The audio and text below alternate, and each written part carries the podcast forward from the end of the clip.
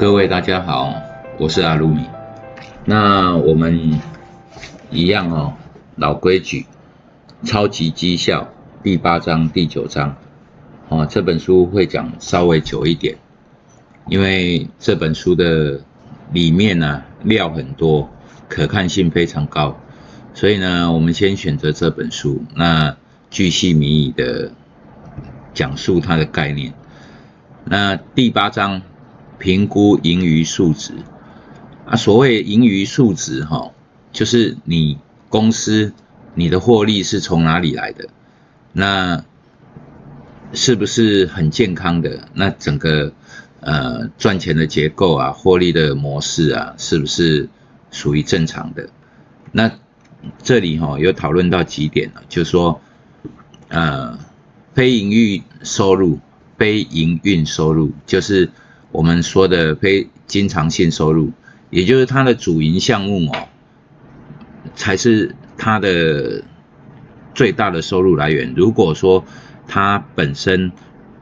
的一些收入啊，是来自于转投资啊，或者是处分股票啊，或者是处分资产这一些非经常性的收入哈，如果占的比例很大的时候啊，那我们就应该要注意。比如说有一些转投资的公司，它今年可能不赚钱，那处分了一些子公司或者是转投资的股票，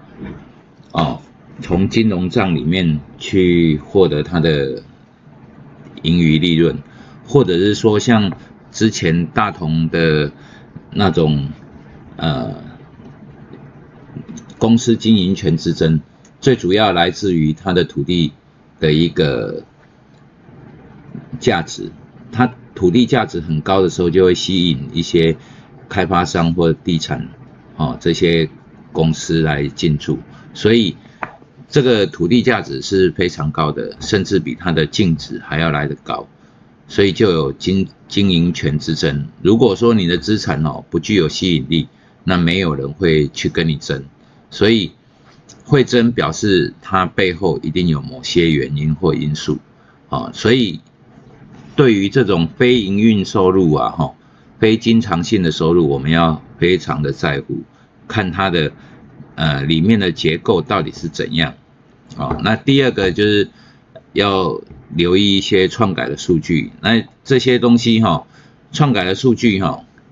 有一些人会做假账啊，或者是不实的一些财务报表，那这些东西可能要注意，那另外还有一些什么？非经常性费用啊，打消费用和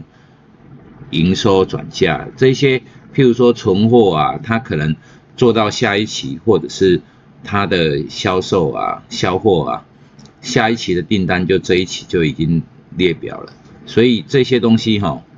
要特别注意，譬如说它的现金流的部分呢，是不是有异常啊？那这些东西我们透过财务报表。可以看得出一个大概啊，其实哦，财务的这种东西哈，是一个非常专门的啊。那我们只是要看大纲，如果说哈，大概都是差不多正常的，那每一期哈，它的财报啊，大概都是正常的，差不了多少的，那我们就不用太忧心这些东西，但是还是要充分的检验它，好。那另外他有提到哦，透过删减成本提升的利润就要小心。其实哈，如果一个公司啊哈，它本身是靠着哦 cost down 来提提升利润，那这个背后一定有某种因素。如果说我的公司营运很好，那我根本不需要 cost down，或者是说 cost down 反而是一种麻烦。如果公司里面不养一些废人哦，那所有的杂事啊都会变成这些精英的去做，这样也是不对的。所以一定会有某一些因素让每一个员工都有他的价值。那如果说把这些最没有价值的员工开除，或者是说像关闭一些厂房啊，哦，裁员厂房，然后或者结束一些呃亏损的业务啊。通常哈，我们要小心注意，因为这可能代表着公司的营运是出了状况。那当然，如果说一个呃结束亏损业务的方式啊，譬如说从前 IBM 把那些桌上型的卖给联想啊，哈，这桌上型电脑那个这一块呢，他认为他不会赚到钱，所以把这一块直接卖掉，或者是说把一些哦多余的或者是说没有竞争性的切掉，譬如说我们的宏达电哈，把那个手机部门直接卖给 Google，那同样的员工，不一样的公司品牌，那就会完成不一样，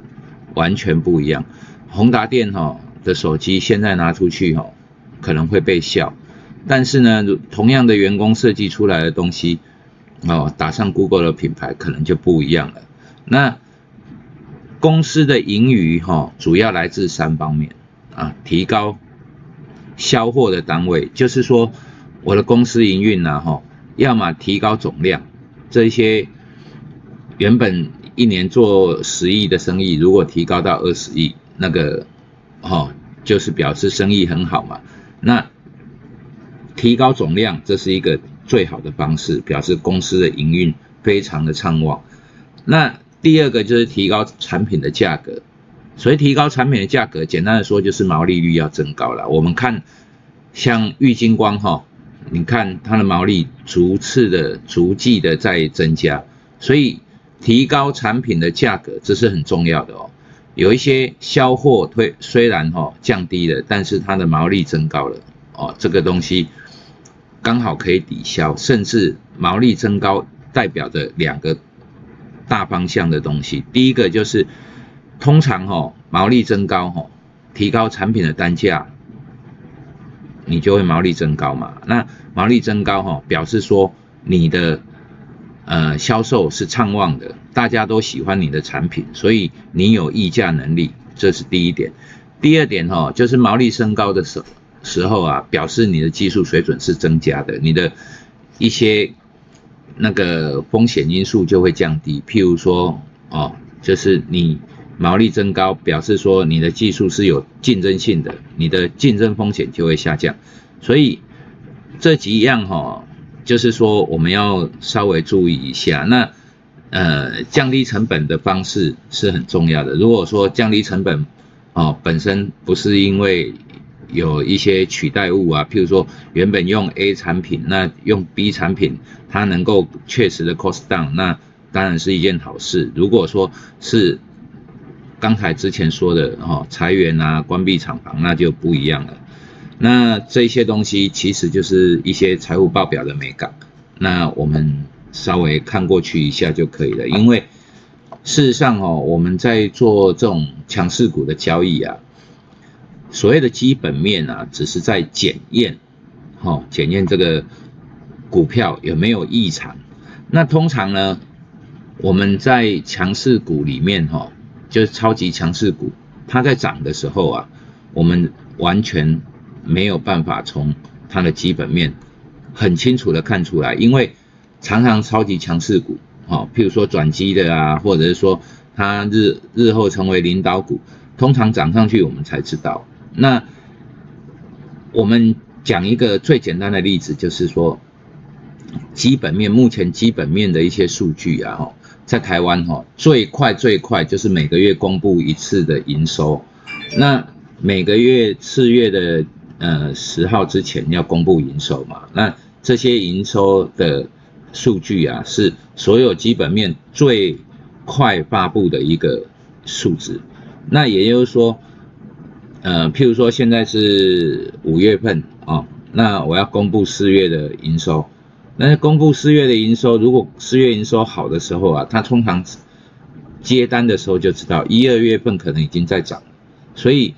它已经落后了。结果还四月份营收还要到五月份才来，好公布，那这样子又落后一个月。那如果说我们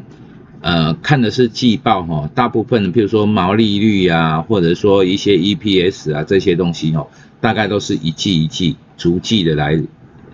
公布，所以这些公布哈，往往都延后了两三个月。也就是说，第一季的营收可能就四月多哈，